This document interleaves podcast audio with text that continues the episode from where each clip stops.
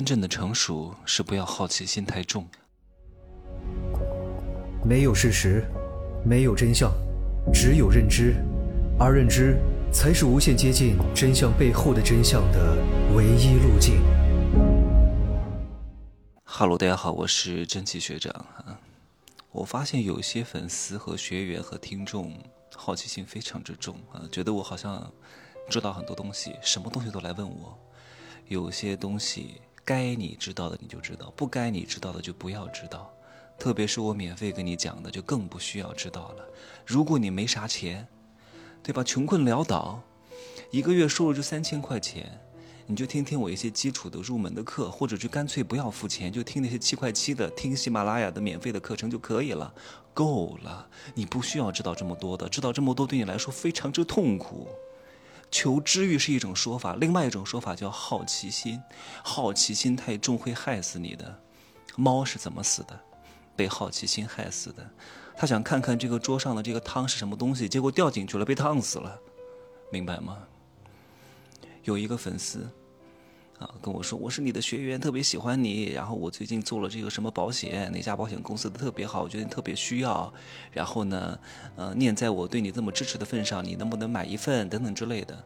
人家呢，又不是初出茅庐，也算是个在职场当中摸爬滚打很多年的。我跟他说哈，我说我的保险够了，嗯，而且这个东西它不是消费品。我买来没法送人，你懂吗？我也用不上。你说我买这么多重复的做什么呢？我的保额到了一定的级别和金额就够了，再多没有任何必要，对不对？我也不能转送别人，我也不希望用到，那纯粹就是很浪费钱。而且这东西不是一次性消费，这要交很多年的，何必呢？所以我不能买啊。另外呢，我觉得这东西不适合我。他说为什么不适合你？我说这东西。可能对我来说不好，他说为什么不好？哎呀，我说你为什么要这样打破砂锅问到底？有些东西我跟你讲了之后呢，对于你对这个行业的理解会造成一些偏颇，因为可能会发生两种状况。第一种状况呢。你会把我跟你讲的这些不好的东西，在你看来是不好的哈，这些是挑刺儿啊，什么找借口啊，可能你认为是这样。然后呢，你去跟你的上级说，跟你的主管说，跟你的经理说，跟你的区域总裁说，他们会回答你什么？屁股决定脑袋，他们肯定会告诉你啊，那个人说的不对，为什么？他需要让你来干活，让你来挣钱，让你来扩大他整个组织的营业额，他怎么可能跟你说真话呢？或许连他自己都不知道真相是什么。当然，每个人的真相是不同的。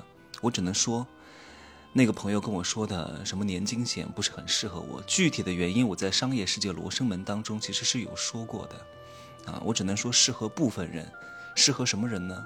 那些管不住自己的人，发了一笔横财的人，突然拆迁得到一笔拆迁款的人，如果他不去定存，他不去买年金险，这些钱也会给他花掉。我觉得这样的人是非常适合买这些定期的存储蓄，或者是一些很多年都拿不出来的年金的。那对于我这样的自我管理能力非常强的人，其实是不合适的。这是一方面的原因，还有另外一个方面的原因呢。我为什么不能跟他说实话？因为他是靠这个行业挣钱的，或许这个工作有可能就是他唯一的收入来源。我如果跟他讲了一些所谓的真相，他接受了，对他来说并不好。会影响他做事情的积极性，他卖产品就没有那么卖力了，他内心当中会左右摇摆，会犹豫不定，会打退堂鼓，哪怕语气很坚定，但是内心当中已经摇摆了，客户是能感受得到的。如果你卖一样东西没有百分之百的底气，你是很难卖得出去的，哪怕你的话没有变过，但是话背后、语言背后的能量感变弱了，这种东西是无形的。但是却是非常重要的。一旦你接受了一样东西，觉得这个东西可能没有那么好，可能真的没有那么适合他，你是很难说服自己的。你自己有一种将信将疑的感觉，对方是能感受得到的。